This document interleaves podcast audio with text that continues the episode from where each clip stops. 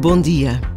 Assim como a história não pode perder a memória dos factos, as nossas vidas não devem perder a memória das pessoas e das relações que vivemos ou testemunhamos.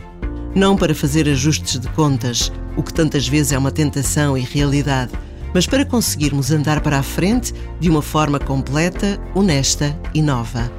Conscientes de que sozinhos somos poucos e pouco conseguimos.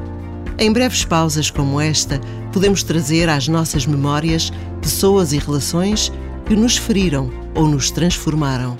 Em relação às feridas, temos de as superar. Em relação ao bom e ao belo, temos de agradecer e seguir o nosso caminho. Deus está sempre com cada um de nós.